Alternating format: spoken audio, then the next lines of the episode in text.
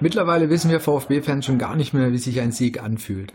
Der Verein taumelt ja, dem zweiten Abstieg innerhalb von drei Jahren entgegen. Der Kontakt zum sicheren Klassenhalt ist durch die Niederlage am Wochenende wirklich in Ferne gerückt und Nürnberg steht nur noch mit drei Punkten hinter uns. Und eigentlich stellen wir uns alle nur noch eine Frage, ist der VfB überhaupt noch irgendwie zu retten? Und darüber wollen wir heute in der 66. Ausgabe des Brustring Talks drüber reden und zu der darf ich euch herzlich begrüßen. Mein Name ist Martin und mit dabei ist heute mal wieder der Jens. Hi Jens erstmal. Hallo. Und über die aktuelle Situation sprechen wir heute mit Niklas Noack von Tag 24 Stuttgart. Schön, dass du dir die Zeit heute Abend nimmst und herzlich willkommen beim Brustring Talk. Hallo. Niklas, dann darf ich dich zu Beginn kurz bitten, ein paar Worte über dich zu sagen, deine Verbindung zum VfB und dann noch kurz darauf einzugehen, wo wir dich im Internet überall finden können. Sehr gerne. Also, wie ihr schon gehört habt, mein Name ist Niklas Norg. Ähm, ich bin 26, ähm, schreibe für Tag 24 und bin dort verantwortlich für den VfB Stuttgart. Ähm, ja, seit dieser Saison. Und auf Twitter findet ihr mich unter Niklas Norg und das I als eine 1 geschrieben und N-O-A-C-K. Habe ich was vergessen? nee, du, wenn du magst, kannst du noch was zu Tag 24 sagen vielleicht? Ein paar Worte? Ja, also Tag 24 ist ein ähm, regionales deutsches Newsportal. Ähm, ja, genau. Du bist, glaube ich, eigentlich FCK-Fan, oder? Wenn ich das richtig. Genau, und da würde ich auch gerne einsteigen ähm, hinsichtlich der Verbindung zum VfB Stuttgart.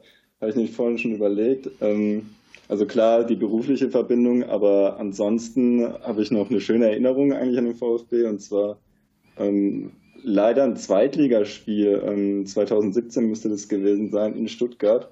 Es war irgendwie schönes Wetter, ähm, volle Bude in Stuttgart. Ähm, Lautern hat verloren, aber ähm, es hat irgendwie so nach Bundesliga gerochen und es war irgendwie so eine Sehnsucht.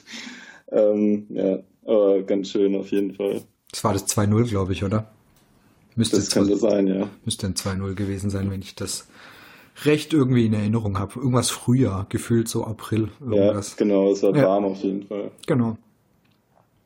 Dann kommen wir gleich mal zur harten oder harter Einstieg etwas heute, aber über Frage an euch beide.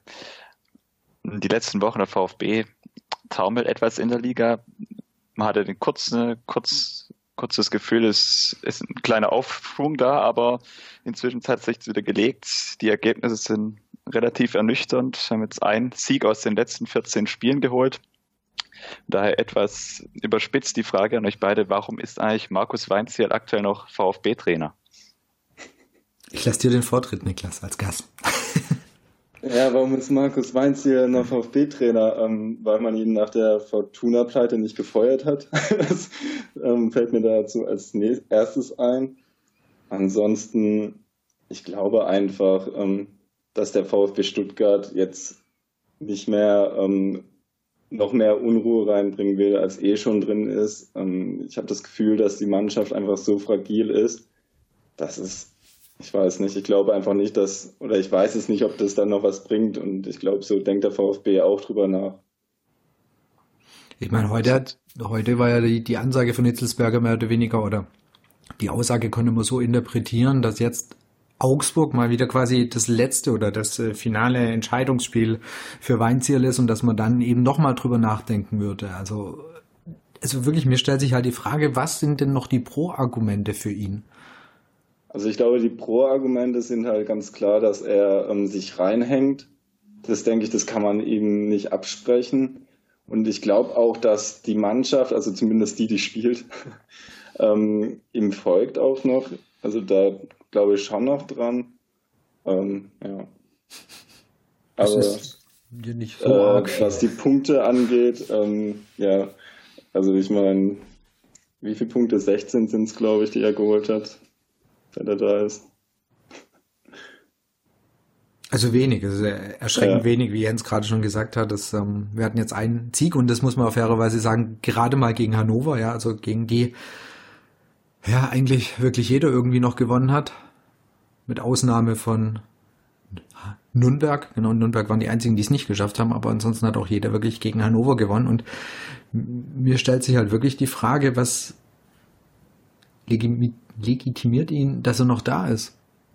mir fällt wirklich langsam nicht mehr viel ein. Also ich hatte auch dieses Thema Trainerwechsel nochmal, quasi der dritte Trainer in einer Saison ist natürlich nicht schön, aber gefühlt siehst du bei einer Mannschaft wie Augsburg, was theoretisch, ich muss fairerweise sagen, theoretisch drin sein kann mit einem Trainerwechsel. Dass du einfach nochmal diesen Impuls kriegst, dass die Mannschaft nochmal irgendwie die Kurve bekommt, weil aktuell erscheint mir die Mannschaft einfach sehr, sehr tot.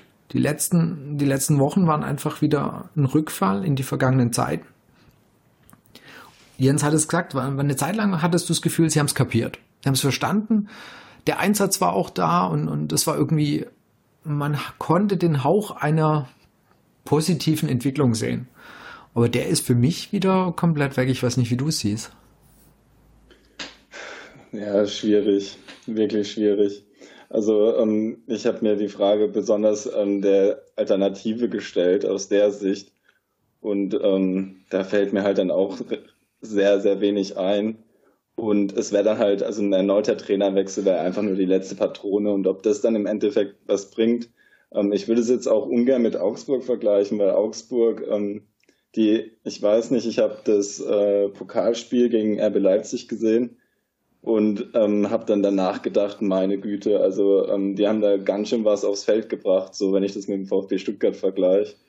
Also die waren auch schon vorher, ähm, ich weiß nicht, also die hatten Besser. gefühlt mehr Mittel, ja. Also und ähm, das sehe ich übrigens genauso bei, bei den Nürnbergern, wo ich jetzt ähm, auch das Spiel gegen Schalke gesehen habe, wo ich gedacht habe, also auch die haben sehr viel mehr Mittel ähm, ich glaube, da kommen wir auch später noch mal bestimmt drauf zu. Ähm, zum Beispiel Pereira fand ich ähm, gegen den VfB schon sehr, sehr stark und der hat ähm, die Mannschaft mitgezogen. Das war beim VfB vielleicht Zuber noch am ehesten. Ja, aber ich weiß nicht, also wie gesagt, beim VfB, ich glaube, sie können es gerade einfach nicht besser. Ja, aber dann ist ja wirklich die Frage, willst du dich dann quasi so, du hast die letzte Patrone angesprochen, willst du dich quasi so ohne Gegenwehr denn dem, dem Abstieg entgegen ja, taumeln lassen oder versuchst du halt noch diese letzte Patrone? Weil ich glaube, ein Fehler beim letzten Abstieg war eben, dass man eben nichts mehr gemacht hat. Der VfB ist eigentlich bekannt dafür, einen Trainer rauszuschmeißen, sobald es irgendwie ein paar Spiele nicht läuft. Und gefühlt haben sie einmal den Fehler gemacht, ist an dem Trainer festzuhalten. Das war Kramny, da hat es nicht funktioniert und der Abstieg stand am Ende fest. Und gefühlt ist es dieses Jahr wieder so ein bisschen, dass sie sagen, naja, wir halten ja an dem fest. Ich kann Hitzelsberger auf eine Art ja auch verstehen, weil natürlich ist ein Trainerwechsel scheiße und du bist äh, Sportdirektor, du bist neu, du hast dich auch natürlich positioniert. Er hat ja gesagt, nee, der bleibt. Ja, damit sagst du, hast du ja eine Aussage im Raum stehen und die möchtest ja auch nicht gleich die Woche wieder sind wir beim ja. Thema Wahrheitsbeugen, ne? Also du möchtest ja nicht gleich die Woche drauf sagen, ja, okay, scheiße, sorry, muss jetzt aber halt doch sein. Einerseits ja, vielleicht ein bisschen, sorry, ja, einerseits vielleicht ein bisschen unglücklich, die Aussage am Anfang so zu tätigen. Aber jetzt steht sie halt und na, es ist halt die Frage, wie geht er damit um? Ja, also man muss, man muss sich halt auch nochmal klar machen darüber, ähm, was ein Trainerwechsel bewirken kann. Und ähm, also eine Chance sehe ich dann doch tatsächlich, wenn ich mir anschaue, wie viele ähm, Spieler jetzt quasi außen vor sind, also ähm, da könnte man vielleicht durch einen Trainerwechsel dann schon nochmal bei denen jetzt mal nochmal was rauskitzeln ähm, und dass da vielleicht nochmal Schwung reinkommt. Ja. Das ist so meine, ja, das ist persönlich meine einzige Hoffnung, die ich habe. Ich glaube nicht, dass die Mannschaft irgendwie, dass es alles besser wird. Das funktioniert nicht in den paar Spielen. Du, ich glaube, du kannst es wirklich nur darüber schaffen, dass du vielleicht ein paar Frustrierte zurückbekommst und die dann eben motiviert sind zu sagen, komm, jetzt zeige ich's, weil ich bin total zu Unrecht auf der Bank gesessen. Ja, ich wurde zu komplett Unrecht ausgebotet und die dann einfach nochmal versuchen, da was zu reißen. Ja. Weil ich glaube, für, also für einen Spieler, der auf der Bank sitzt, ist es zum Beispiel, die gucken aufs Spielfeld und denken, hey, wieso spielt? Sein Einsatz stimmt, Kann man ihm nie vorwerfen, wieso spielt ein S-Wein jede Woche. Ja? Also ich finde ihn, im Einsatz kannst du ihm definitiv nicht vorwerfen, aber spielerisch ist es jetzt nicht so ein Gewinn für den VfB. Und da können sich natürlich vielleicht schon welche, die auf der Bank sitzen, sagen, naja, irgendwie, was soll ich denn noch machen? Training aufdrängen bringt ja irgendwie auch nichts mehr, weil es gibt ja ein paar, die spielen die ganze Zeit. Und diesen Effekt könntest du eben vielleicht mit einem Trainerwechsel erreichen. Es ist komplett hypothetisch. Es kann natürlich sein, dass es überhaupt nichts ändert, klar. Aber du hast es zumindest versucht und gefühlt sollte der VfB halt alles versuchen, diesen Abstieg noch irgendwie zu vermeiden. Und aktuell kann es eigentlich nur noch darum gehen, Relegationsplatz sichern. Ja, genau. Und das ist, ähm, um nochmal auf die Frage zurückzukommen, ähm, warum man festhält und was man vorhat. Ähm, also ich glaube, von der Wende kann man gar nicht sprechen, zum Beispiel, dass man auf die jetzt noch hofft unter Weinziel, sondern man wollte das, glaube ich, einfach nur ins Ziel retten. Und das wird jetzt natürlich ähm, langsam schwierig, weil ähm, jetzt geht es halt wirklich nur noch um Relegationsplatz und man muss wirklich nach unten gucken, nicht mehr nach oben. Vielleicht geht da noch was. Und dann wird es schwierig, so. Also mit Weinziel. Das ist halt die Gefahr, die wir 2016 ähnliche Situation hatten. Da hat man diese Chance auch nicht genutzt, hat Grammy an Grammy festgehalten. Und Martin, was du vorher schon gesagt hast, finde ich an der ganzen Situation auch etwas skurril quasi. Beim VfB in den vergangenen Jahren, wenn du dir eigentlich anschaust, wann, zu welchen Zeitpunkten auch im frühen Herbst Trainer entlassen wurden, teilweise, also mehrmals pro Saison, oftmals aber genau in den Situationen, wo du vielleicht diese letzte Chance noch mit einem Trainerwechsel herbeiführen kannst. Da wird, wurde 2016 Ruhe bewahrt und da wird jetzt Ruhe bewahrt. Für mich ist eine Gefahr, weil, wie ich es vorher schon angesprochen habe, wenn du dir die Bilanz an, anschaust von Weinzier, das ist eigentlich schon verheerend. Du hast gerade mal gegen Hannover dieses Spiel gewonnen und sonst hättest du wirklich seit vergangenen Herbst kein Bundesligaspiel mehr gewonnen. Das ist eigentlich, eigentlich nicht tragbar und die Gefahr ist halt, dass du dich jetzt ein bisschen trotz des geringen Vorsprungs darauf ausruhst, dass Nürnberg eben dann doch noch schlechter ist am Ende, punktemäßig. Aber womöglich kommt dann die böse Überraschung zum Schluss und dann fragen sich alle, hätte man vielleicht doch reagieren müssen. Dann ist es aber womöglich zu spät. Und deswegen verstehe ich halt nicht, wieso man es jetzt nicht vor dem Augsburg-Spiel macht, weil das ist, von den Gegnern, die wir noch haben, ist es ja der einzige, der so in unserer Tabellenregion spielt. Okay, Schalke noch am Ende, aber ähm, das ist der, wo man sagen könnte, Mensch, da kannst du vielleicht noch irgendwas erreichen und da brauchst du, da hilft dir vielleicht dieser neue Impuls von einem Trainer weiter, um in diesem Spiel zu punkten und zumindest den Abstand zu Nürnberg, ja, mal gleich zu halten. Wie gesagt, wie du gesagt hast, der, der ist geschrumpft, das waren mal sechs Punkte, jetzt sind es noch drei. Und das schlechtere Torverhältnis. Und das deutlich schlechtere Torverhältnis. Das heißt, ganz blöd, wenn wir nächste Woche in Augsburg gewinnen und Leverkusen war, haben wir alle gesehen, jetzt nicht so die Übermannschaft. Nürnberg spielt wirklich mit Einsatz, ja, also die haben. Also wenn man so in den letzten Spieltag reingeht, also, oh Gott. ja, genau, das ist wie Jens sagt, dieses, und ich glaube, dieses, ähm, diese schöne Banner, ich glaube, es war von Schwabensturm war es, eure Selbstzufriedenheit, was war es, kotzt, und an, kotzt uns an? Kotzt uns an, ja. Ja, genau. Und das trifft es eigentlich ganz gut. Das war ja diese, ja, nach hinten passiert nichts mehr und immer dieser, dieser Gedanke, na ja, nach vorne vielleicht, wenn man das eine spielt, dann, dann haben wir nochmal den Anschluss. Und ich glaube, so haben die das auch gelebt, weil nach hinten war irgendwie gefühlt keine Gefahr zu sehen. Und dann hat man sich ganz blöd gesagt, schon mal wieder die Eier geschaukelt, weil nach hinten wird ja nichts mehr passieren und nach, nach vorne, wir gewinnen nochmal ein Spiel. Ja, und so, so langsam kommt halt Nürnberg ran. Und beim VfB hat es irgendwie noch keiner kapiert und wie Jens sagt, und auf einmal stehen wir auf Platz äh, 17 und alle werden sich fragen, wie konnte das passieren? Also die Gefahr sehe ich halt wirklich gerade, dass man die Situation komplett verpennt und eigentlich nicht wirklich realistisch eingeschätzt hat. Das ist halt die Gefahr, die ich im Moment so rund um den Verein irgendwie wahrnehme, dass du dich so mehr oder weniger auf die Relegation einrichtest und irgendwie dabei vergisst, dass halt Nürnberg mit einem Sieg uns vorbei. Das ist Realität, wenn du selber nicht punktest. Und gut, ein Spiel kannst du immer mal gewinnen. Wir können auch ein, klar, das will ich jetzt, wir können auch in Augsburg gewinnen. Glaube ich zwar im Moment nicht dran, aber, aber es ist halt einfach diese Gefahr, die ich sehe, dass du jetzt mit Weinziel quasi die Saison zu Ende bringen möchtest und so mehr oder weniger davon ausgehst, also für die Relegation wird es schon reichen, so ähnlich wie dann die Aussagen nach dem Nürnberg-Spiel oder die Aussagen von Dietrich. Wir müssen ja nur die vier Heimspiele gewinnen. Zwei davon sind vorbei. Gewonnen haben wir keins.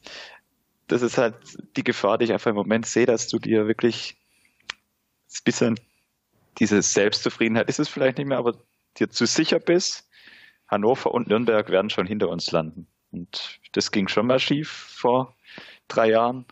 Damals Aber selbst wenn es gut geht, also Entschuldigung, das ist ja auch ähm, ziemlich arrogant dann zu denken, so ja, okay, ähm, in der Relegation, dann machen wir das dann schon. Also vor allem, wenn du dann halt ähm, mit so einem Negativtrend da auftauchst und der Zweitligist, ähm, der brennt da drauf, das Ding zu gewinnen. Natürlich, die Vergangenheit zeigt, dass es nicht ähm, sehr oft der Fall war. Ich glaube, zweimal. Ich glaube, seit Wiedereinführung einmal sogar. Ja. Das war Düsseldorf-Hertha, wenn ich es richtig im Kopf habe. Ich glaube, im ersten Nürnberg. Jahr war es Nürnberg gegen Cottbus. Ah, ja, okay, dann zweimal. Ja, sorry. Ja. Also, da, ich, ich weiß nicht, da habe ich eigentlich auch nicht das beste Gefühl, ehrlich gesagt. Nee, genau, das ist ja davon auszugehen, man ist in der Relegation und das ist quasi der sichere Klassenerhalt, so wie die sich gerade aktuell auf dem Platz anstellen, musst du eigentlich ja echt Angst und Bange vor der Relegation haben, dass wir dann die Deppen sind, die uns das, die uns blamieren, ja, und die Relegation eben nicht packen und der Bundesligist eben nicht schafft. Und wie der Jens sagt, also ich sehe, wenn ich die Mannschaft auf dem Platz sehe, ich sehe nicht, wie die in den nächsten Wochen noch irgendein Spiel gewinnen könnten. Und ich wüsste vor allem nicht gegen wen. Wenn Augsburg so spielt wie in, in, in Frankfurt, vergiss es. Da, da, da nehmen wir nichts mit. Ja, dann haben wir noch Gladbach, Hertha, die wahrscheinlich bis dahin auch einen neuen Trainer haben. Ja, und das waren dann so langsam die Optionen. Und da ist nicht mehr viel. Und angenommen, wir müssen am letzten Spieltag auf Schalke fahren und müssen dort quasi was mitnehmen, um noch auf dem Relegationsplatz zu bleiben. Vergiss es. Das, da, brauchst, da brauchst du gar nicht antreten. Das ist komplett durch. Das, ja, das, was mich halt vor allem, um nochmal auf die Person Weins hier so ein bisschen, was mich halt äh, schon ein Stück weit schockiert, du hattest wirklich diese kurze Phase, wie du es vorher auch schon kurz angesprochen hast, wo man wirklich gedacht hat, jetzt klappt es so ein bisschen besser. Das Bremen-Spiel oder auch das, das Hannover-Spiel dann oder auch das Hoffenheim-Spiel mit Abstrichen.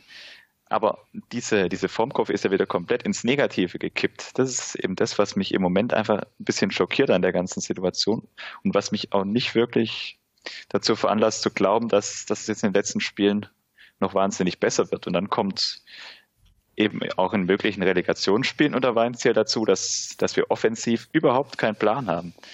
Und der Zweitligist, vor allem auswärts, der wird sich natürlich erstmal hinten reinstellen. Und da sehe ich ehrlich gesagt im Moment mit dem Auftreten der Mannschaft wirklich schwach, also schwarz, weil das, wir haben vorne keine offensiven Lösungen. Das halt vielleicht gerade mit dem Trainerwechsel, wo ich da nochmal eine Chance sehen würde, Du hast Spieler drin wie Akolo, Donis, die vielleicht mit so einem neuen Impuls einfach auch ein Tommy. Ja, Tommy sehe ich auch in der Rolle der, also da, bei dem könnte ich mir vorstellen, ähm, dass der richtig äh, heiß wäre beim Trainerwechsel. Da sehe ich halt vielleicht so diese, ja, diese letzte Chance, dass du ja. dass solche Spieler nochmal irgendwie einen gewissen Reiz auslöst, dass, dass die einfach in der kurzen verbleibenden Restsaison nochmal einen Sprung nach vorne machen oder einfach ja, wieder was auf dem Platz wieder anders agieren als im Moment, weil. Und das ist, ja, es ist ja. unsere letzte Patrone meiner Meinung. Und der VfB zieht sie eigentlich schon zu spät.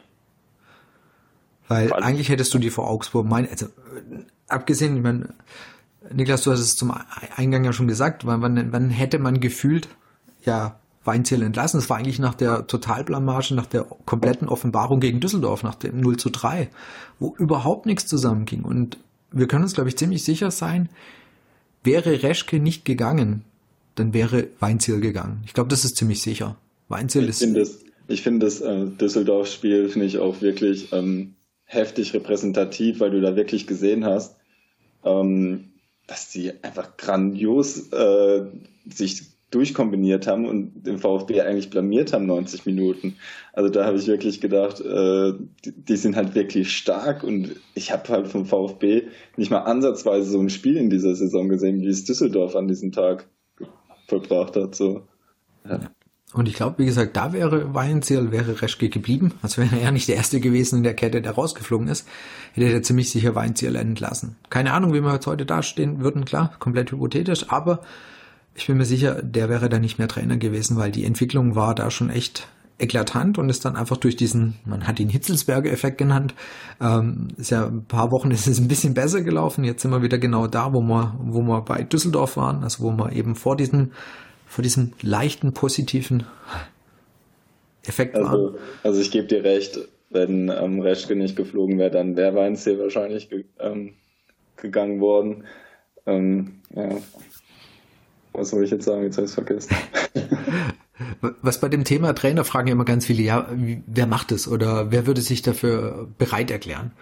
Und andere sagen ja gut, im Sommer steht ja schon vielleicht der neue fest. Das mag sein, das ist, glaube ich, sogar nicht mehr unwahrscheinlich, dass schon ein neuer Trainer für die ähm, nächste Saison oder dass man schon stark in Gesprächen ist und der Trainer vielleicht eben nicht jetzt schon kann, was ja nicht unwahrscheinlich ist, der kann ja noch irgendwo anders unter Vertrag sein. Sollte uns aber trotzdem nicht dahinter ein Feuerwehrmann, ja, scheiß Name, scheiß Wort, ich weiß, aber ich meine, es gibt Spieler äh, oder es gibt Trainer wie, wie den Stöger. Ja, ich, ich weiß jetzt nicht, ob der was bringen würde. Keine Ahnung. Aber das ist ein, da bin ich mir sicher, den sagst du, hey, fünf Spiele, nicht Abstiegsprämie, wenn du es packst, eine Million. Der macht es. Und keine Ahnung, vielleicht findet der, der, das war nicht schön, was der letztes Jahr mit Dortmund gespielt hat, um Gottes Willen, aber es ist vielleicht eben dieser eine Impuls und verdammt nochmal versuch's. Weil ich sehe gerade rein mit Weinziel echt keine, keine Möglichkeit mehr, dass der nochmal die Kurve bekommt. Der kam ja auch schon ein bisschen, ich weiß nicht, die Pressekonferenz, wer war die von euch? Warst du vor Ort? Das letzte Mal? Bei, bei der letzten, äh, jetzt ja, vor, dem, vor, vor, dem Spiel ja, gegen Leverkusen. Ja, da war ich vor Ort. Ich fand schon, das war schon auch ein bisschen, für mich sah er aus wie ein Trainer, der auch schon ein bisschen Glauben an sich und dann an alles eigentlich verloren hat. Ja, ja, kann ich dir teilweise zustimmen, obwohl ich es ähm, vor dem, äh, nee, nach dem Frankfurt-Spiel fand ich es schlimmer. Also da habe ich wirklich gedacht, ähm, er wirkt sehr angenockt und das war auch da, wo es mit den Spekulationen um Oliver Glasner losging. Und da hat er auch sehr empfindlich reagiert, als er nachgefragt wurde, ähm, wie er das eigentlich so findet. Und da hat, er, da hat er gesagt, ja, es ist ihm nicht wurscht. Verstehe ich ja. Es ist ja vollkommen, das ist ja absolut menschlich. Aber ich fand auch eben, dass er die letzten Pressekonferenzen, ja, gerade die von Nürnberg kann man noch gut nehmen und jetzt auch die von Leverkusen. Es sieht nicht mehr aus für mich, oder er strahlt nicht mehr aus wie ein Trainer, der, der noch wüsste, dass er selber noch das Ruder rumreißen kann. Gebe ich dir recht. Und ich finde, wenn, wenn ein Trainer das halt schon ausstrahlt, dann musst du halt als Sportdirektor oder als Verein halt sagen, okay, es tut nicht mehr, wir versuchen es. Das Problem ist ja aber eben auch, dass Marcel ist ja hier nicht angetreten, um nach knapp einer Saison wieder gehen zu müssen, sondern er wollte ja sicher langfristig hier bleiben und das ist ihm ja auch bewusst in der Zwischenzeit, dass über das Sommer hinaus auf keinen Fall weitergehen wird. Das macht natürlich auch was mit dir. Also das, das ist vor allem für dich persönlich nicht gut. Äh, ich meine, er hatte ja nach seiner Zeit in Augsburg in, auf Schalke jetzt auch nicht so die ähm, erfolgreiche Zeit und jetzt beim VfB so schnell wieder zu scheitern, das wäre auch wirklich für ihn persönlich, für seine Karriere jetzt auch nicht das Beste und das hat er bestimmt auch im Kopf. Genau, wie gesagt, also rein menschlich verstehe ich seine Reaktion. Letztendlich musst du halt wie immer sagen, ähm, der Verein steht über allem und da kannst du halt auf diese persönlichen Schicksale in dem Moment halt keine Rücksicht nehmen. Es hilft halt nichts. Es geht darum, den Verein noch irgendwie in der Bundesliga zu halten. Ja, wir haben jetzt ja schon wirklich jetzt ausführlich über Weinzel gesprochen. Lass uns noch ganz kurz auf das Trauerspiel am Samstag zurückgucken.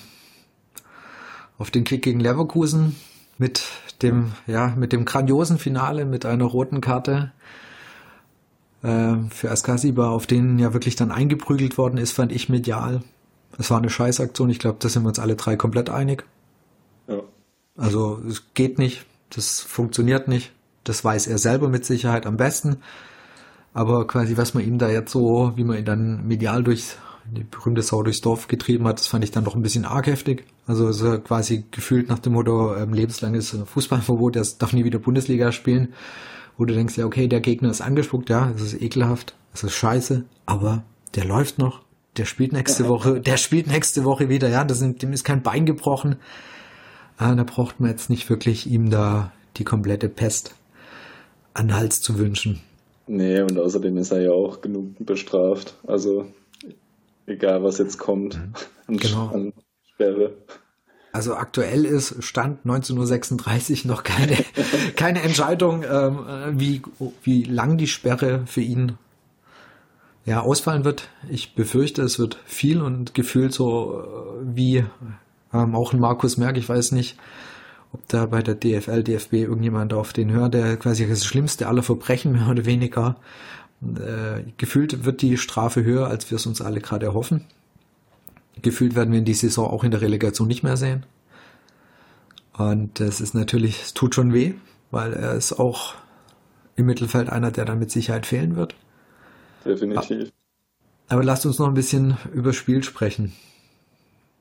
Oder ja. gibt es überhaupt, gibt's überhaupt, kann man überhaupt irgendwas aus diesem Spiel rausziehen? Also? Nicht, nicht, nicht sehr viel, würde ich sagen. Also es war einfach ein Spiel, was genauso läuft, wie wenn du halt da gerade drin steckst, wo du drin steckst, im absoluten Abstiegskampf, im Existenzkampf. Und dann passiert so eine scheiß rote, äh, so ein scheiß Elfmeter, also so ein scheiß Foul von Castro, das einfach absolut unnötig war. Das passiert ihm normalerweise nicht, würde ich sagen.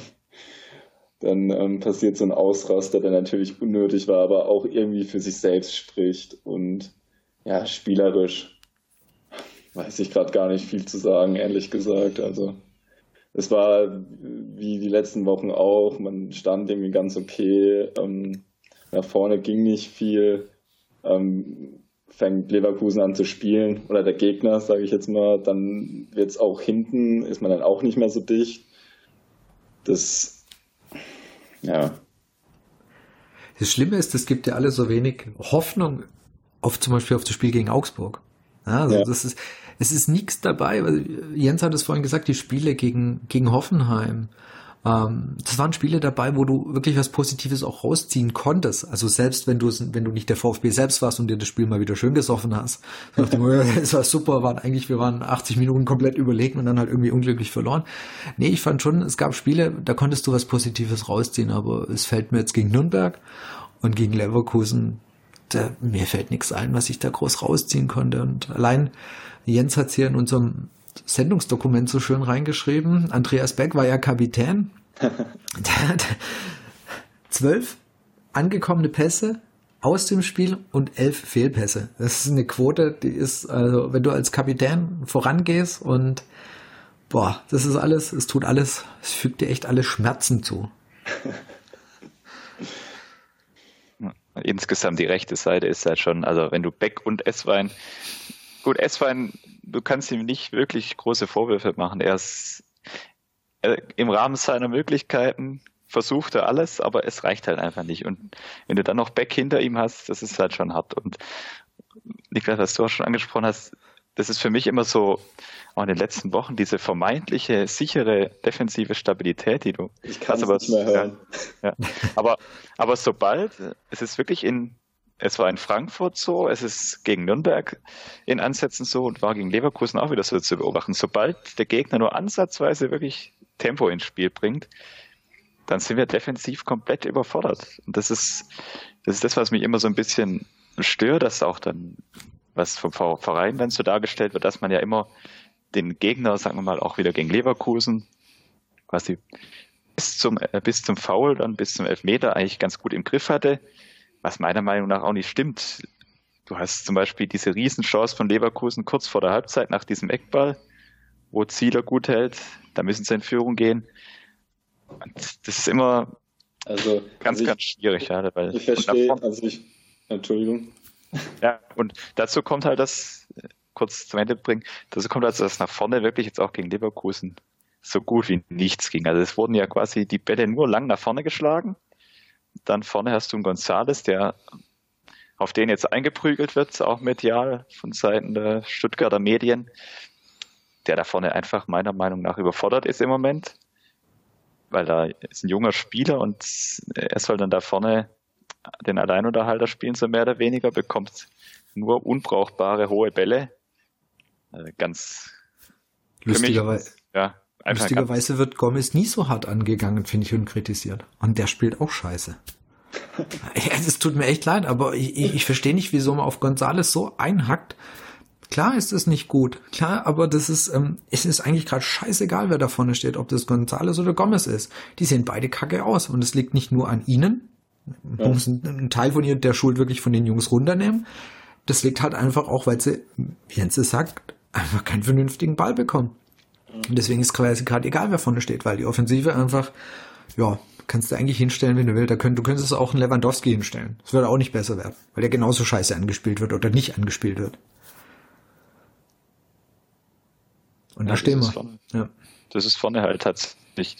Also wie gesagt, Gonzales hat mir eigentlich leid getan am Samstag, weil der da vorne wirklich, klar, was dann jetzt auch kritisiert wird, dass er halt entsprechend relativ wild gespielt hat, aber klar, wenn du da vorne keine Aktion bekommst als Stürmer, dann versuchst du halt irgendwann auch mal, sagen wir mal, nicht kraftsparend und vielleicht nicht effektiv mal anzulaufen.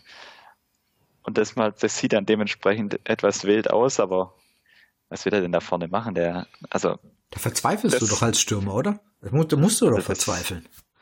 Also das, das tut mir wirklich, weil ich glaube, der Junge, der kann durchaus was. Im Moment ist er völlig auch noch außer Form, das kommt dazu, weil es einfach nicht läuft, aber dann, dass er da so ein bisschen jetzt als Sündenbock da dargestellt wird, also das geht mir ein Stück zu weit, muss ich ganz ehrlich sagen. Aber das war gefühlt oft beim VfB so, dass dann eher die auf die äh, jüngeren Spieler lustigerweise eingehackt wird. Und dann, was natürlich auch, sind wir wieder ein Stück weit zurück bei Weinziel, was du, was ich auch nicht verstehe, du hast jetzt Zuber, hat er eigentlich von Spiel zu Spiel, ist immer weiter nach hinten gewandert, jetzt hat er gegen Leverkusen defensiv links hinten gespielt, obwohl es meiner Meinung nach eigentlich mit ihm vorne, er hat relativ viel Torgefahr bei uns ausgestrahlt in den vergangenen Wochen. Aber er wird jetzt immer weiter nach hinten geschoben. Auch schwierig. Und dann auf einer Position, wo du Insua und Sosa, du hast zwei Linksverteidiger auf der Bank gehabt am Samstag. Auch etwas kurios. Und andere Spieler sind halt komplett raus, obwohl du in der Offensive eigentlich kaum, kaum funktionierendes System siehst. Fällt mir Akolo ein, der ist komplett, komplett raus. Obwohl ich keine Gründe sehe, warum er da vorne nicht mal eine Chance bekommen müsste, zumindest. Bei Zuber ist ein guter Punkt, den du ansprichst. Das ist, wie du gesagt hast, das war unser erfolgreichster Torschütze in den letzten Wochen. Und du nimmst ihn damit quasi eigentlich mit der Position, auf die du ihn setzt, nimmst du ihn eigentlich komplett raus. Ja, das ist ein bisschen der Sturheit von Weinzel geschuldet, dass man, dass er auf das Personal halt setzt, worauf er setzt und ähm, ihn dann halt irgendwie da hinstellt, wo es brennt. Also Castro raus, hat dann zurückgezogen und jetzt auf der linken Seite. Aber finde ich auch sehr unglücklich. Also die, ich fand die Davids war eigentlich nicht so schlecht tatsächlich. Also er war auf jeden Fall bemüht und hat es schon ein bisschen belebt. Also war natürlich komplett wirkungslos im Endeffekt. Aber ich habe schon das Gefühl gehabt, der, äh, wenn der Junge mal könnte, dann würde er wirklich äh, äh, den VfB auch weiterbringen, im, äh, was die Kreativität angeht im Offensivspiel. Oder mit Zuber zusammen vielleicht auch, aber so war das alles ein bisschen unglücklich. Ja, Jan, sorry. Ja, nee, bei Didavi bin ich immer noch nach wie vor der Meinung, dass der seit Wochen entweder spielt er auf Schmerzmitteln oder ich weiß es nicht, aber er wirkt für mich nicht fit. Also das ist, ich glaube, er, er wird, er, er, er wird da jetzt halt reingeworfen, so um die letzte das letzte Stück Kreativität aus dem Kader irgendwie rauszukitzeln. Aber für mich wirkt, wirkt der Junge einfach, er hat seine Verletzungshistorie und er wirkt für mich absolut nicht, nicht dafür geeignet, im Moment die Mannschaft da vorne offensiv zu tragen und vor allem über 90 Minuten, das funktioniert ja sowieso nicht. Und da ist halt die Frage, ob, ob das ist halt für mich, was ein Stück weit unerklärlich ist. Ich hatte es vorher schon mal kurz angesprochen, den Namen, warum Tommy überhaupt keine Chance mehr von Anfang an bekommt. Aber die Frage könnt ihr mit zwei wahrscheinlich auch nicht beantworten. Leider. Nee, nicht, nicht direkt, nee, aber du stellst dir halt bei vielen Leuten die Frage, wieso ähm, die Mannschaft offensichtlich spielt sie nicht gut. Aber dass trotzdem quasi dieses relativ sture Festhalten an den Spielern hast, die einfach Woche für Woche keine Leistung bringen. Ja, und letztendlich hat der, der Verein oder Weinziel haben sich halt auch selber so ein bisschen in die Lage gebracht. Ich meine, natürlich sind bei dem, ist bei dem einen oder anderen Spieler einfach was vorgefallen, dass sie vielleicht nicht mehr zum Einsatz kommen, aber bei manchen hast du einfach das Gefühl, die sind draußen aus der puren Sturheit. Ja. Und das kann es halt nicht sein. Das kann es halt nicht sein. Wir stehen einfach sowas mit dem Rücken zur Wand, ähm, dass du da irgendwelche persönlichen Eitelkeiten oder irgendwas. Mittlerweile glaube ich einfach echt nicht, dass die alle wirklich sich im Training so bescheuert und beschissen anstellen, dass sie Woche für Woche nicht spielen. Ich, ich glaube es mittlerweile nicht mehr. Das lasse ich mir irgendwie ein paar Wochen gefallen, aber wenn du dann eben siehst, was die auf den Platz bringen, die die spielen, dann glaube ich einfach nicht, dass die anderen einfach so, so viel schlechter sein können. Das möchte ich nicht glauben und das kann ich nicht glauben. Ja, Tommy finde ich auch echt schade, weil der, ich habe immer das Gefühl, der hat einfach richtig Bock und ich kann mich auch noch dran erinnern, ich glaube, das war das Hinspiel gegen Nürnberg, wo er genau. eingewechselt worden ist und das Ding reingehämmert hat. Und dann habe ich gedacht, geil. Also, ja, weiß ich nicht. Könnte man auf jeden Fall mal öfter probieren. Vielleicht Absolut. auch mal von Anfang an. Ja. Jetzt gerade gegen Augsburg nächste Woche, ne? Denk, da ist der Kerl mit Sicherheit ja. auch nochmal doppelt motiviert, weißt du? Ja, auf jeden Fall. Wenn wir einfach schon auf Augsburg gucken, ich meine, Weinziel wird mit Sicherheit unser Trainer sein. Also wenn sie nicht Sonntag oder heute entlassen haben, wird es jetzt auch unter der Woche nicht mehr passieren. Das heißt, wir müssen wieder mit dem Personal ran. Wir äh, werden vermutlich keinen guten Fußball sehen, aber die Frage ist natürlich, irgendwas müsste er meiner Meinung nach umstellen, weil du kannst ja eigentlich nicht nochmal mit der Elf irgendwie anfangen. Also ich meine, mit was für einer Berechtigung lässt du die Jungs nochmal auf den Platz? Ja. Es wird auf jeden Fall spannend äh, zu beobachten. Ich weiß nicht, wie das intern kommuniziert wird, diese Andeutung, die Hitzelsberger auch jetzt gemacht hat, dass es quasi so wieder eine Art Endspiel ist. Haben wir schon öfters mal erlebt. Ich erinnere mich da an das letzte Spiel unter Hannes Wolf gegen Schalke, als er komplett alles umgeworfen hat, aufstellungstechnisch. Du musst in Augsburg irgendwas versuchen, weil du musst dort eigentlich, und das hört sich jetzt halt hart an, aber du musst dort gewinnen, nicht mehr um noch eine Chance auf den direkten Klassenerhalt zu haben, sondern um den Relegationsplatz nach hinten abzusichern. das ist halt eine ganz andere Ausgangslage, die du dir eigentlich erhofft hast in Augsburg. Und natürlich fällt in Augsburg auch wieder Askasiba weg. Den musst du jetzt auch, musst du auch wieder umbauen. Im Mittelfeld, du hast diese Aggressivität, die er mitbringt die gegen Leverkusen etwas übers Ziel hinausgeschossen ist. Geringfügig. Also Geringfügig, ja. Die musst du halt auch wieder mit ins Spiel bringen. Wird sicher ein Aogo wieder ein Thema. Wenn er fit ist? Wenn er fit ist, ja. Hm. Und das ist, es wird auf jeden Fall nicht einfach, weil, wie gesagt, ich habe das, das Spiel von Augsburg in Frankfurt am Rande verfolgt am Sonntag und das war ein richtig solider Auftritt den sie da hingelegt haben, die hätten durchaus höher gewinnen können, muss man auch mal sagen. Also das wird auf jeden Fall schwierig und dann kommt es natürlich auf der Raum wieder mal, was, was die Konkurrenz macht und wenn es dann womöglich, wenn der Fall eintritt, dass Nürnberg womöglich punktet und wir verlieren in Augsburg, dann ist, glaube ich, vorbei mit der Ruhe in der Mercedesstraße, weil dann wird es richtig ungemütlich. Ja, genau. Und dann kommt die Trainerentlassung und dann sagst du, okay, wieso habt ihr das nicht sieben Tage davor gemacht? Das kann genau. gut sein. Ja, ja, das, dann, dann hat er, dann hast du natürlich, sagen wir mit, mit Gladbach danach einen Gegner, wenn ich mich nicht völlig täusche im Moment. Aber müsste Gladbach sein. Ja, Gladbach. Ja. Zu Hause, genau. Die natürlich auch noch Ambitionen Richtung Champions League haben. Ja, das wird dann, wird dann spaßig. Also das, werden spannende Tage und Wochen, sag ich mal so. Und die einzige Konstante, die du halt im Moment hast, ist Kabak hinten drin, der wirklich sich von den, vom Rest abhebt im Moment und sich vielleicht auch fragt, wo er hier gelandet ist.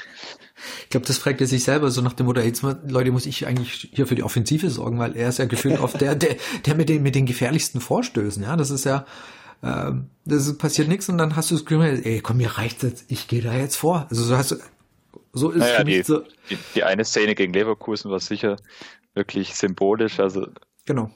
die Minute habe ich jetzt nicht mehr genau im Kopf, aber wo sich da. Zweite Halbzeit, glaube ich. Zweite Halbzeit auf jeden Fall, ja. Gegen Ende, wo er sich gegen zwei, drei Leverkusener durchsetzt und dann abschließt. So, wenn so ein Innenverteidiger sowas macht, das, weil du gerade gesagt hast, das zeigt ja schon so ein bisschen dann, also Leute, hier geht wirklich nichts. Jetzt muss ich es mal auf eigene Faust versuchen, von ganz hinten. Und ist unser, dürfte der jüngste Spieler auf dem Platz sein. Also das ist dann schon etwas. Obwohl er nicht so wirkt. Er wirkt nicht so, nee, er wirkt, er könnte eigentlich die Kapitänsbinde auch sich gleich umbinden, weil, nee, es ist, das ist, ja. Wenn du das, wenn du, wenn du das Spiel verfolgst und du hast es jetzt nicht im Kopf, dass er der jüngste Spieler auf dem Platz ist, das würdest du ja niemals glauben. Der geht vorweg, der geht da voran. Auch nach dem Spiel vor der Kurve ist er immer einer, der da irgendwie, hat man immer das Gefühl, eigentlich mhm. ist es der heimliche Kapitän. Ja, und vor allem, wie lange ist er da? Ne? Das ist ja das Spannende. es ist, ist, ja nicht, dass der aus der VfB-Jugend äh, mitgekommen ist und das alles schon mitgemacht hat, sondern der ist einfach seit ein paar Monaten da und du hast das Gefühl, der sagt, ja, gib mir Verantwortung, ich übernehme die verdammt nochmal. Also es ist wirklich positiv. Ja, genau. Es ist wirklich absolut positiv. Und da fragst dich, könnt ihr euch anderen nicht mal so fünf Prozent von dem abschauen, was der Junge mitbringt? Das würde echt schon helfen. Ja, es ist auf jeden Fall. Gerade in der Abwehr ist es halt auch so ein bisschen plakativ, wenn du dir anschaust. Gefühlt ist Kabak der Abwehrchef. Also auch hat der Pavard so ein bisschen den Rang abgelaufen, finde ich zumindest. Was so allein das wie du es wahrnimmst, wenn du auf der Platz schaust, wenn du im Stadion sitzt oder stehst und drunter schaust, wer da so ein bisschen hinten das, die Kommandos gibt auch. Gefühlt ist es Kabak. Also das ist, das ist wirklich, muss man sagen, relativ guter Neuzugang gewesen im Winter. Ist halt nur die Frage, ob es am Ende reicht. sportlich was hilft in Sachen mhm. Abstiegskampf. Quasi unsere Hoffnung für die letzten fünf oder sieben Spiele. Mahlzeit. Dann lasst uns noch über, über zwei andere Punkte sprechen. Äh, die Woche, das war die letzte Woche, wurde unser neuer Sportdirektor vorgestellt. Sven Mislintat. Zuvor bei Arsenal London, zuvor bei äh, Borussia Dortmund und eigentlich letztendlich doch relativ überraschend, dass der sich zum VfB bekannt hat oder vom VfB verpflichtet worden ist. Erstaunlicherweise für zwei Jahre, was ich für einen Sportdirektor relativ kurz finde. Gut, wenn man die Halbwertszeit beim VfB anguckt, kann man sagen, tipptopp, weil länger bleibt der eh nicht. Interessant ist ja noch, unter Reschke hieß es, oder Reschke wurde mal auf ihn angesprochen, hat gesagt, ja, hm, war schon ein Kandidat, aber der hat andere Pläne. Also ergo haut nicht hin mit dem VfB. Unter Hitzelsberger sah das dann anders aus. Jetzt ist er da, wird sich wahrscheinlich auch schon gefragt haben, was zur Hölle habe ich jetzt eigentlich hier getan. Aber er kommt unabhängig von der Liga-Zugehörigkeit, das heißt, ob wir in der Bundesliga oder zweiten Liga sind wenn man seine Historie anguckt, wenn man äh, anschaut, was er in Dortmund getrieben hat, sieht das erstmal vielversprechend aus. Oder? Also wenn man seine Vita anschaut, finde ich es vor allem bemerkenswert, dass er jetzt zu dem Zeitpunkt unterschrieben hat und unabhängig, ob jetzt erste oder zweite Liga, das hat mich etwas überrascht, muss ich ehrlich sagen. Mm, Weil, ja, also ich glaube, das liegt einfach daran, dass es einfach die Position als Sportdirektor ist. Und ähm, ich weiß jetzt nicht, ob du jetzt bei einem größeren Verein als dem VfB Stuttgart ähm, ihn als Sportdirektor gleich eingestellt hättest. Das Interessante ist ja wieder, dass wir mal wieder einen aus der zweiten Reihe zum Sportdirektor machen. Genau. Haben wir ja gute Erfahrungen mitgemacht. Definitiv. Ja, aber, ja, aber jetzt, gut, es ist ja jetzt so ein Stück weit eine Doppel- oder ja, doppelt mit Hitzelsberger. Also da ist vielleicht dann der Part Öffentlichkeitsarbeit, Außendarstellung eher bei, bei ihm. Also nicht bei Missintat, sondern bei Hitzelsberger. Dann ist es vielleicht eher ein Modell, das funktionieren kann. Das funktionieren kann, ja. ja. Also ich mit, mit Sicherheit ist allein schon durch die Aufteilung, es sind dieses Mal wirklich zwei Leute für den sportlichen Bereich und Reschke war halt genau eine Person. Mal das ist mehr. genau, das ist definitiv ein Unterschied. Und interessant wird mit Sicherheit zu sein, und es war auch schon die Frage, wie zwei wie werden die zwei sich wohl aufteilen? Also wie werden die die Aufgaben verteilen? Ähm, was man halt erst natürlich logischerweise im Sommer nächste Saison sehen wird, aber das wird eben wirklich spannend. Und für, für, für ihn kommt ja eine absolute riesige Aufgabe. Auf, drauf, auf ihn zu. Ne? Letztendlich, meine, viele Verträge laufen aus. Und er muss dann, egal ob zweite oder erste Liga, wen behältst du? Ja, wen würdest du behalten? Aktuell haben wir, glaube ich, wir haben es gerade schon gesagt, gibt es eigentlich eine Säule, das ist Kabak. Ja, und dann reißt es schon relativ stark ab. Das ist, vor allem finde ich, ist spannend oder wird spannend zu sehen sein, ob er endlich mal, was ich seit Jahren mir immer erhofft beim VfB, dass mal jemand in der sportlichen Verantwortung Schindelmeister hat es ansatzweise geschafft, der einfach mal wirklich durchgreift. Also dass du jetzt, wir haben, wir haben im Sommer haben wir einige Spieler, wo die Verträge auslaufen, du hast gerade gesagt, unter anderem Gentner, Ogo, Beck, dass du da wirklich mal jetzt einen klaren, egal wie die Saison ausgeht, ob du es dann am Ende schaffst, ob du in der ersten Liga bleibst oder ob du absteigst, dass du einfach mal wirklich den, einen noch klareren Schnitt machst, als es 2016 passiert ist. Weil du schleppst es sonst immer weiter mit und das, da bin ich gespannt, ob er das schaffen wird und was meiner Meinung nach auch spannend ist, ob ihm eventuell schon, oder sag mal, wo die finanziellen Mittel herkommen. Weil ich könnte mir gut vorstellen, dass er schon mehr weiß, was weiteren Anteils an oder wann der weiteren Investor, Anteilseigner angeht. Könnte ich mir zumindest vorstellen, dass ihm da durchaus was bekannt ist, was ihn dann auch dazu bewogen hat, zu unterschreiben. Genau, man würde ihm mit Sicherheit gesagt haben, wie viel Geld er zur Verfügung hat, mit der er, mit dem er planen kann oder die er ausgeben kann. Ich meine, 35 Millionen sind klar für Pavard. Die sind gesetzt und ich denke auch, dann wird man gesagt haben, hier zweiter Investor oder was auch immer. Und es kommen nochmal x Millionen dazu, die du für die Kaderbildung verwenden kannst. Aber wirklich die Preisfrage ist also Stand heute, für welche Spiele oder bei welchen Spielen würdet ihr sagen, ja, egal jetzt ob zweite Liga oder erste Liga, die müssen bleiben? Niklas, was würdest du sagen? Oder welche würdest du sagen, die müssen wir halten? Für die zweite Liga. Erstmal fast eigentlich egal, ob zweite oder erste. Gibt's einfach, wenn du den Kader jetzt anguckst, wen würdest du sagen, müssen wir behalten? Also wer, wer ist quasi, wo, wo, wo muss alles drum gegeben werden, dass sie bleiben? Äh, doch bleiben. Ja, also das ist wirklich schwierig. Ähm, da sollte man halt irgendwie gucken, dass man eine klare, also eine Säule hat irgendwie. Ähm, Kabak natürlich. Boah, ey. Ich finde es echt schwierig dann, jetzt. dann, dann, dann, lässt schon echt stark nach, oder? Also, ja, es, also es hat sich wirklich. Vor allem, wenn ich jetzt an die Offensive denke, also da gibt's ja eigentlich, also ja, Gomez, ich weiß nicht, vielleicht sollte man halt wirklich auch mal einen Schnitt machen. Also ähm, bei Gentner geht's mir zum Beispiel immer so, also ich meine, klar, er ist natürlich beim VfB eine Legende. Ich weiß auch, dass er viel kritisiert wird. Ich finde ihn als Typ gut, aber ich sehe äh, von der sportlichen Leistung einfach viel zu wenig Mehrwert. Ähm, besonders als Kapitän finde ich das echt schon sehr fragwürdig. Also äh, ob man da nicht mal irgendwie sagt, okay, hm, vielleicht reicht's irgendwann mal. Bei Gomez sehe ich es irgendwie ähnlich, obwohl, ja, weiß ich nicht. Er war ja noch, bis vor kurzem noch deutscher Nationalstürmer. Ja, ähm, gut, das, die, die Saison ist halt, hat er keine Argumente geliefert, ne? Also nee, null, wirklich. Null. Und angenommen, du findest irgendwie, ah, du hast was, wo er, wo er noch hin kann, noch ein, zwei Jahre sein, ja, sein Fußballerleben ausklingen lassen kann, ist das etwa von China, oder? Japan, China, keine Ahnung, irgendwas. Ob er das will, weiß ich natürlich nicht. Da gehört er auch dazu. Aber es wie Jens gesagt hat, also das ist egal. Du kannst, du musst einfach so gucken, dass du wie viele von diesen Spielern einfach nächste Saison nicht mehr auf dem Platz hast. Weil sonst, äh, dann verlängerst du nochmal um ein Jahr mit irgendeinem und dann endest du halt eigentlich doch wieder nichts. Weil letztendlich auch auf eben auf diese komplette erfahrene Truppe, wir konnten uns dieses Jahr nicht verlassen. also die haben uns auch einfach nichts geholfen. Ja, ähm, Askasibar finde ich eigentlich schon auch noch, das ist mir jetzt gerade noch eingefallen. Also, ja. ja. Baumgartel würde ich persönlich auch befürworten, ja. wenn er da bleibt. Ja.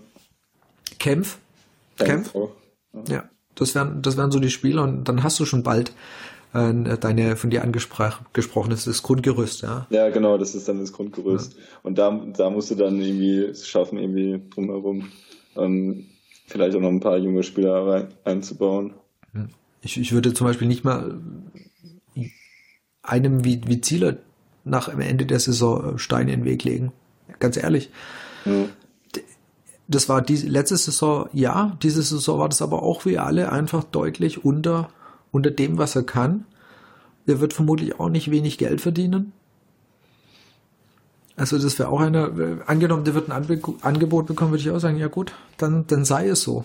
Also es ist eigentlich, ich glaube, du musst, und es wird wirklich eine Riesenaufgabe für die zwei ähm, in der sportlichen Führung, den Kader so zu entrümpeln. Ja, vor allem, weil Mislintat sich ja auch erstmal als Sportdirektor be beweisen muss. Also ich meine, ist ja alles schön und gut. Äh, man hat ja jetzt in den letzten Tagen wieder viel gehört, also man hört eigentlich sowieso relativ viel über ihn. So dafür, dass er Scout, Scout war. Ja. Ähm, aber im Endeffekt muss man halt auch immer noch sagen, ähm, er wird, er ist ein Taktik-Nerd. Also das definitiv. Das ist ein Typ, der sich ähm, 1000 Spiele am Tag auf dem Laptop anguckt. Ähm, der wird schon ein bisschen seine Arbeit umstellen müssen. Und da bin ich gespannt, wie das passiert, weil ich glaube, das ist ihm schon alles sehr wichtig auch. Und ähm, klar, dann ist die Aufteilung mit Hitzelsberger, der dann natürlich eher ähm, fürs, fürs Mediale repräsentativ ähm, fungieren wird so. Aber ähm, also ich bin da trotzdem noch sehr gespannt, muss ich sagen. Also Missentat wird auch ähm, mehr moderieren müssen, als das in seinen vorherigen Jobs gemacht hat, zum Beispiel. Man darf ja auch immer nicht vergessen, was bei der aktuellen Diskussion so ein bisschen untergeht, was mit Hitzelsberger und eigentlich mit Mislintat zwei Verantwortliche dann in der kommenden Saison oder auch in der jetzigen Saison schon, die eigentlich in ihrer Rolle beim VfB oder das zum ersten Mal so in der Form ausüben. Also sowohl Hitzelsberger, klar, er ist jetzt schon eine, eine Weile beim VfB, aber in der verantwortlichen Rolle jetzt, die er hat seit Februar, das ist auch für ihn neu. Missint hat, ist die Rolle als Sportdirektor ebenso neu. Also die zwei müssen sich auch erstmal beweisen. Das sind jetzt keine, die zwei sind jetzt nicht da schon Jahre, haben ja Jahre Erfahrung gesammelt. Also das ist ja, darf man auch bei der Diskussion, finde ich, nie vergessen. Und im Kader ja, hast das, du. Das stimmt, aber ich, ich finde halt auch zum Beispiel, ähm, das, also es ist definitiv der richtige Weg. So, also würde ich schon sagen, die Richtung stimmt. Ähm, ich habe vor, vor ich glaube, vor zwei Wochen habe ich einen Text über Bobic zum Beispiel geschrieben, beziehungsweise einen Vergleich zwischen Frankfurt und VfB ein bisschen. Und wenn man sieht, wer beim, bei der SGE in der sportlichen Verantwortung ist, da sind halt ein paar Leute. Also da hast du Sportvorstand Bobic, ähm, Teammanager äh, Preuß, Westphal und dann noch Bruno Hübner als Sportdirektor und noch Chef-Scout und was weiß ich. Also da ähm, ich weiß nicht, da sehe ich halt auch noch irgendwie wirklich Luft nach oben, so wenn man es wirklich ernst meint mal. Genau, also gefühlt ist da aber auch noch nicht Ende mit den zwei. Also ich habe das Gefühl, die, die werden sich dann noch jemand zur Seite holen. Da bin ich mir relativ sicher. Und ja, das muss ist man mal gucken, was Missentat, ähm, was der noch mitbringt vielleicht, muss man mal schauen. Und das kann sein, dass der noch irgendjemand schon mit auf dem Zettel hat. Aber ich glaube auch Hitzelsberger, das hat er auch deutlich gemacht, ist keiner, der das, ähm, er wollte es nie alleine machen. Das hat er jetzt hiermit schon getan. Und ich glaube auch nicht mal, dass er mit, mit, ne, mit quasi mit dem Zweierteam, das wird ihm auch nicht reichen. Das, das ist einer, der das ist ein eher wirklicher Teamplayer, der versucht, das auf mehrere Schultern zu verteilen. Und wie du gesagt hast, am Beispiel auch Frankfurt, das muss der, das ist der richtige Ansatz. Weil es meines Erachtens halt auch Fehler minimiert. Ja. Weil du einfach mehr Augen hast, die was angucken. Ja. Und ich glaube dann einfach, diese Einzelnummer, wie sie auch Reschke geführt hat und ja, Thema Reschke war, man war eigentlich ein erfahrener Mann, ja, und hat auch nichts gebracht. Also deswegen bin ich, nur weil die das jetzt neu machen, bin ich weniger skeptisch oder mehr, ändert nichts daran. Also ich denke, okay, tut's Jungs, weil mit erfahren hat's auch nicht funktioniert. Also ja. so gesehen bin ich, kann man da wirklich sehr, sehr gespannt sein, was die nächsten Wochen und Monate kommt. Vor allem, wenn er für die zweite Liga planen wird, wird's, glaube ich, nochmal deutlich spannender weil dann hast du weniger Budget ja, und du musst wahrscheinlich ähm, noch mehr Spieler vom Hof bekommen, im Sinn von, du kannst sie nicht mehr bezahlen, du kannst die Gehälter nicht mehr bezahlen. Ich glaube, da, da, da ist nochmal viel, viel mehr Arbeit, wie wenn das Ganze für die Bundesliga ist. So, genau, also das, das zum Thema Sportdirektor. Und dann noch der letzte Punkt für heute. Ja, unser Präsident es kam ja mal äh, vom, vom Benny Hoffmann, der auch schon bei uns ja zu Gast war. Äh, der hat sich ein bisschen nochmal in die Quatrex-Geschichten von Dietrich eingelesen und eingearbeitet und recherchiert und jetzt könnte man sagen, ja, eigentlich auf dem ersten, im ersten Schritt nichts weltbewegend Neues von außen betrachtet, aber es war schon neuer, als man das oder das Dietrich sich vielleicht wünschen würde, was nochmal rausgekommen ist, dass nämlich doch noch in dieser Quad ganzen Quadrex-Sache doch noch mehr drinsteckt, als er es ja wirklich eigentlich zugegeben hat oder als es offensichtlich war. Oder ich weiß nicht, wie, wie schätzt ihr das ein? Wird es Dietrich vermutlich nicht gefallen? Also das ist, denke ich, offensichtlich, dass es ihm nicht gefällt. Denkt ihr, es wird irgend, ihm irgendwas antun können? Wie schätzt du es ein, Niklas? Ähm, ich habe das jetzt äh, noch gar nicht so wirklich mitgekriegt. Also ich habe den Artikel auch gelesen oder war frei heute und habe mich da jetzt nicht so viel mit beschäftigt. Aber so vom, vom, also so mein Gefühl sagt, dass es ihm jetzt nichts antut. Also kann ich mir nicht vorstellen. Es zeigt halt wieder, dass seine Person halt extrem wichtig ist. ähm, vielleicht auch wichtiger als der Verein. Ähm, aber ansonsten weiß ich jetzt auch nicht. Also ich glaube halt ihn persönlich, der wird es, der Kritik hat ihn, glaube ich, eh noch nie groß interessiert. Das heißt, der wird es, das wird es, wird es irgendwie runterspielen können. Also was mich, für mich interessant ist,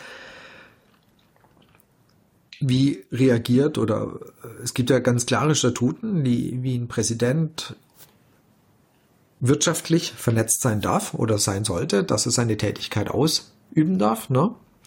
Und da ist halt die Frage, wie deutet man das? Weil er ja, wenn man dieses Geflecht eben anguckt und so wie das der Benny Hoffmann eben auch aufgezeigt hat, blöd gesagt, würde der VfB gegen Union Berlin in der Relegation spielen, würde er jederzeit als Sieger rausgehen. Weil nach dem Motto, wenn Union aufsteigt, dann hat er da, oh ja gut, dann mache ich da ja auch Kohle mit. Und das kann es ja eigentlich nicht wirklich sein.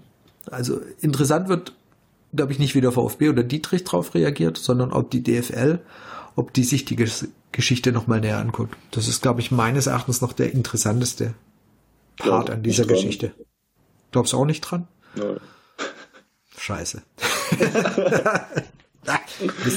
Muss ich mich, glaube anschließen. Also glaube ich ehrlich gesagt auch nicht. Ich glaube, er wird sich da schon in gewisser Weise so abgesichert haben, dass ihm das nicht auf die Füße fällt. Auch wenn natürlich, aber der, der Mann ist mit blödes Sprichwort, aber der ist mit allen Wassern gewaschen. Der hat so viel erlebt. Ich glaube, kann mir nicht vorstellen, dass, er, dass ihm da so ein gewisser Anfängerfehler passiert ist und seine Verflechtung ihm da quasi lizenzrechtlich oder so oder mit persönlichen Konsequenzen für ihn, dass ihm das wirklich auf die Füße fällt. Nichtsdestotrotz ist natürlich einfach das, was, was man einfach befürchten musste, dass eben da diese Verbindung noch da ist.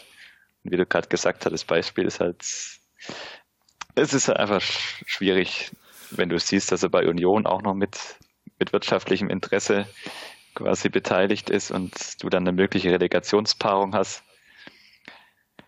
Nicht ist, drüber nachdenken. Ja, das ist wirklich, wirklich ein Unding. Also. Das ist, das ist halt einfach unfassbar eigentlich. Und ja. für mich schwingt es, ich hatte es neulich mal auf Twitter auch geschrieben, ich, ich würde es immer noch nicht vollständig ausschließen. Er hat es ja auf verschiedenen Mitgliederversammlungen immer abge ausgebügeltes Thema, wenn er darauf angesprochen wurde.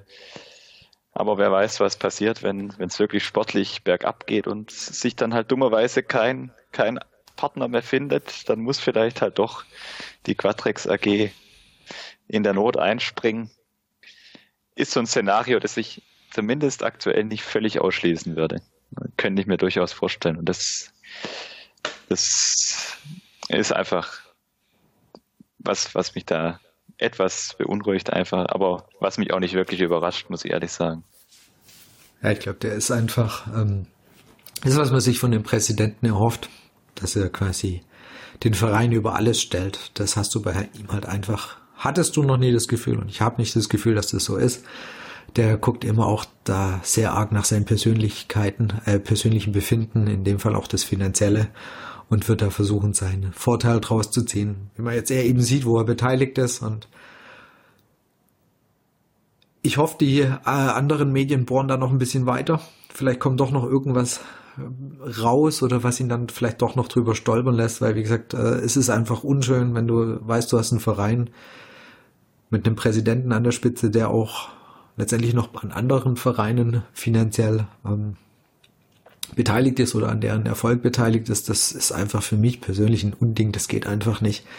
Du bist Vereinspräsident vom VfB Stuttgart und dann hast du gefälligst mit keinem anderen Verein irgendwas zu tun. Aber es ist sonst, das macht es einfach, führt das Ganze ein bisschen in die Lächerlichkeit. Und äh, wie gesagt, ja, ich persönlich, mich hat's nicht überrascht, dass da irgendwo in diesem Geflecht noch irgendwas drinnen ist. Ich fand schön, dass der Benny Hoffmann das nochmal ein bisschen äh, aufgeschrieben hat, nochmal ein bisschen aufgezeigt hat und wie ihr beide gesagt habt, ich befürchte zwar auch nicht, dass es ihn irgendwie zu allzu groß, allzu stark tangieren wird, was natürlich schade ist, aber vielleicht hat es dem einen oder anderen VfB-Fan noch ein bisschen die Augen geöffnet oder öffnet noch ein bisschen die Augen, dass die Kritik an ihm in Zukunft nicht abreißen möge. Das wäre meine Hoffnung und hoffentlich noch das Beste, was mit diesem äh, Artikel passieren kann sicher was, was spannend sein wird.